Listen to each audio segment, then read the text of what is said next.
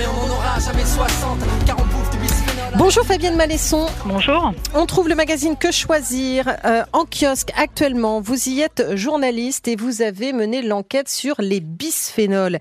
C'est quoi le fameux bisphénol A qui est censé être interdit en France?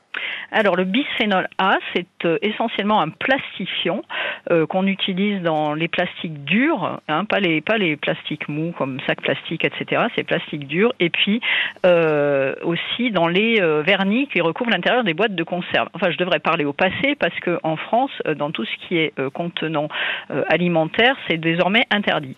Mais le, le bisphénol A, c'est surtout un perturbateur endocrinien bien connu hein, mmh. et qui est extrêmement utilisé euh, on, peut euh, dire que c'est un des plus connus des chercheurs parce qu'il est très utilisé. C'est pas forcément parce que c'est le plus dangereux, mais parce qu'il est très utilisé, il a été très étudié et euh, il a été démontré qu'il a euh, beaucoup de propriétés de perturbation endocrinienne. Alors cette histoire de perturbation endocrinienne, c'est des grands mots euh, dont le mm. public sait pas forcément ce qu'il recouvre. en fait, ça veut dire que ça perturbe tous nos systèmes hormonaux, c'est-à-dire bah quand on pense hormones, on pense bien sûr à tout le système reproducteur, sexuel, etc. Mais en fait, il y a plein de, de, parties de notre organisme qui fonctionnent avec des hormones. La thyroïde fonctionne avec des hormones, le pancréas, le rein, etc. Mm. Et donc euh, les perturbateurs endocriniens sont, euh, sont susceptibles de bouleverser euh, tout ce qui se passe dans ces systèmes-là. Quand vous dites qu'ils sont partout, il faut bien le préciser effectivement que tous les contenants, les ustensiles de cuisine qui sont destinés souvent aux plus petits, les contenants alimentaires, contiennent du bisphénol. Alors, en théorie, ils n'en contiennent plus. Oui, parce que depuis 2010, en fait, c'est interdit. On l'a bien compris, mais néanmoins. C'est ça. Euh, en fait, euh, en 2010, en France, on s'est interdit que c'était vraiment problématique pour les bébés parce qu'il faut savoir que les perturbateurs endocriniens sont surtout dangereux pendant les phases de développement de l'organisme, c'est-à-dire chez les tout petits, chez les adolescents et puis chez les encore plus petits, c'est-à-dire quand ils sont encore dans le ventre de leur mère. Donc, on a commencé par euh, les interdire, interdire le bisphénol A dans les biberons et tout ce qui est très connoté euh, toute petite enfance. Mhm. Euh, mais ensuite, on s'est dit que finalement, euh, bah, les femmes enceintes n'étaient pas pour autant à l'abri et que c'est dangereux chez elles, non pas pour elles-mêmes, mais pour leur fêtus. Donc, on a interdit également dans tout ce qui est contenant alimentaire, donc boîte de conserve, je sais pas moi, le bol de votre robot mhm. ou de votre cafetière, etc. Voilà. Donc, ça, c'est la théorie. en fait, comme vous le disiez, on en a retrouvé dans pas mal de, de produits. Alors, lesquels? Alors, euh, lesquels? Donc nous, ce qu'on a voulu faire, c'est se, se, focaliser justement sur tous ces euh, produits de pour les tout petits et également euh, les conserves, parce que bon, tout le monde en consomme des aliments en conserve, c'est pas que les tout petits évidemment, mais c'est quand même quelque chose de très consommé, les conserves et les canettes. Et on savait que euh, le BPA, le bisphénol A, qu'on appelle BPA, hein, quand vous voyez sans BPA, ça veut dire sans bisphénol A, était très utilisé pour recouvrir les vernis et ben bingo, on en a retrouvé dans quand même pas mal de, produits testés. On a testé 14 euh, euh, gourdes, des, gourdes vraiment connotées enfants, hein, avec des, petits dessins roses et tout ça dessus, euh, avec la taille aussi qui va avec, et les petites tasses, vous savez qu'il y a un petit bec qui permettent aux, bébés qui commencent à être autonomes de boire tout seul. Ben, on en a retrouvé par exemple dans une gourde H&M, la gourde Spiderman H&M pour être tout à fait précis, dans une gourde Ikea, dans une gourde SIG, SI2G, c'est euh, une marque assez célèbre de gourde. Mais par ailleurs, il y a une autre gourde SIG qu'on a testée qui n'en contient pas. C'est ça qui est compliqué, mm. c'est que on peut pas dire une marque fait n'importe quoi et puis une autre marque est super clean. Euh, en fait, euh, ça dépend vraiment des, des modèles. Euh, bon, Sophie la girafe est ok, Lego est ok, voilà. Bon, ensuite sur les anneaux de dentition, bah, par exemple, on a un anneau Aubert, hein, une marque assez connue qui contient des bisphénols. On a un anneau Chico qui en contient en revanche, toujours Sophie la girafe euh, et euh, sans, enfin en tout cas on n'en a pas retrouvé dans ce qu'on a recherché euh, ou Plégro, idem, pas de problème. D'accord, c'est hyper important. Je me mets à la place des parents qui nous écoutent. bon d'abord, hein, effectivement, on, souffle parce que Sophie la girafe, qu'est-ce qu'on l'a mâchouillé mm. et, ça fait quand même partie. Je crois que c'est le premier cadeau qu'on fait. Alors, il y avait eu un scandale avec Sophie la girafe qui contenait des, des phtalates à un moment. Alors, mais bon, exactement. Peut-être qu'ils ils ont été chaudés, que du coup, ils, font, euh, ils sont très, très attentifs. On est soulagé parce que je ne sais pas comment on pourrait grandir sans Sophie la girafe. Expliquez-nous, on a parlé là du rayon bébé, si je puis dire. Expliquez-nous où je peux trouver dans mon quotidien, chez moi, dans les produits que j'achète, euh, ce perturbateur euh, dont il faut prendre la menace au sérieux.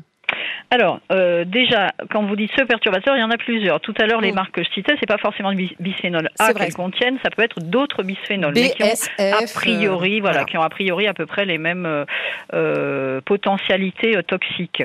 Mm. et dans, dans, les dans les produits pour tout un chacun, bah, c'est essentiellement dans les conserves et les canettes qu'on en retrouve parce que ça sert à, à, à solidifier, si je puis dire, le vernis qui protège l'aliment du du métal euh. Donc, raison de plus pour acheter des sodas, des boissons en bouteille voilà, ou pas acheter de soda du tout, ça peut être aussi une option. On est d'accord. on est d'accord.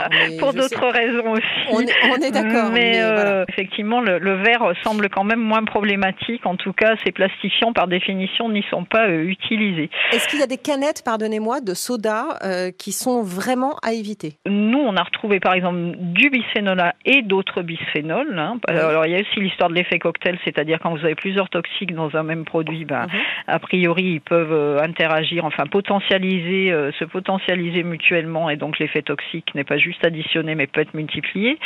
Bref, euh, et donc euh, on a retrouvé tout ce petit cocktail dans par exemple le Coca-Cola tout simplement, le Fanta Orange, le Lipton Ice Tea Pêche, le Pepsi Max, voilà, ça fait partie des, des marques qu'on épingle. Et il en est d'autres qui sont sans risque? Euh, sans risque, euh, on n'a pas vraiment de dans les on a on a testé 11 canettes de soda et il y en a aucune qui est euh, complètement indemne de, de tout bisphénol. Hein. Donc sans risque, je n'irai pas jusque là. Au niveau des conserves alimentaires alors, conserve alimentaire, on a trouvé du bisphénol A, donc euh, a priori interdit. Ça ne veut pas dire qu'ils en mettent euh, volontairement, hein, mais bon, euh, il peut y avoir des contaminations, etc. chez, par exemple, Panzani dans la pub de tomates, chez lait de coco Al Natura, qui est un produit bio, ça fait un peu mauvais, mauvais genre quand même. bon, dans des, la pub de tomates Mouti aussi, qui est une marque assez connue. Dans le thon, bah, on en parlait tout Alors en plus des contaminants euh, dont parlait Patricia Cheropoulos, euh, le thon de chez Sopiquet et sa boîte contient du bisphénol A, etc., etc. Ce qui ressort de votre enquête et de ce que vous nous dites ce matin, euh, Fabienne Malesson, c'est que il existe, on trouve encore du bisphénol A, B, S, F, des effets cocktails que vous nous avez racontés dans des produits du quotidien qu'on achète encore. Comment est-ce qu'on peut expliquer que l'on trouve ça alors que le bisphénol est interdit en France depuis 2010 alors, euh, déjà, tous les bisphénols ne sont pas interdits, c'est que le bisphénol A, donc le fait qu'on retrouve d'autres bisphénols qui sont des substituts, des substituts eh bien, euh, ce n'est pas, euh, comment dire, illégal, quoi. bon, c'est très, très gênant à notre, de notre point de vue, mais ce n'est pas illégal. par ailleurs, ben, le, bisphénol A est un, un composé, les scientifiques appellent ça ubiquitaire, c'est-à-dire qu'en fait, il y en a partout. Donc, je viens croire que pour les industriels, c'est assez compliqué de s'affranchir s'affranchir de ce composé et d'être sûr que sur leur ligne de production, il y a 0 euh, mg. Bon. Ensuite, euh, il y a aussi le fait que l'Union européenne, alors donc ça c'est interdit en France, hein, le bisphénol A, euh, dans les contenants alimentaires, ça n'est pas interdit en Europe. L'Europe a juste interdit pour les produits destinés aux tout petits. Donc l'Europe admet qu'on qu'on ait du bisphénol A dans les conserves, par exemple, et bon, peut-être qu'il y a des histoires de le marché étant ouvert, de lignes qui ne sont pas destinées normalement à la France, mais les produits y arrivent. Enfin, ça c'est une hypothèse, hein, c'est pas mm. une explication qu'on a vraiment.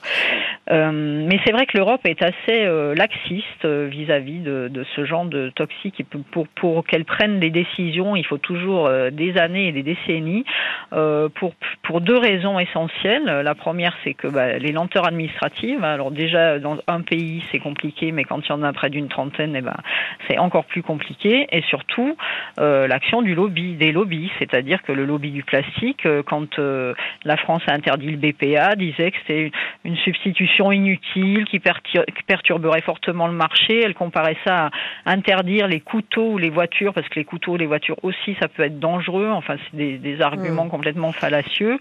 Euh, et le problème, c'est que l'agence sanitaire européenne euh, est assez comment dire, a tendance à écouter euh, pas mal les lobbies, euh, ce qui fait que en 2015 encore, elle disait qu'il n'y avait aucun risque avec le bisphénol A. Euh, puis finalement, elle s'est dit que quand même les, preuves s'accumulaient de sa toxicité.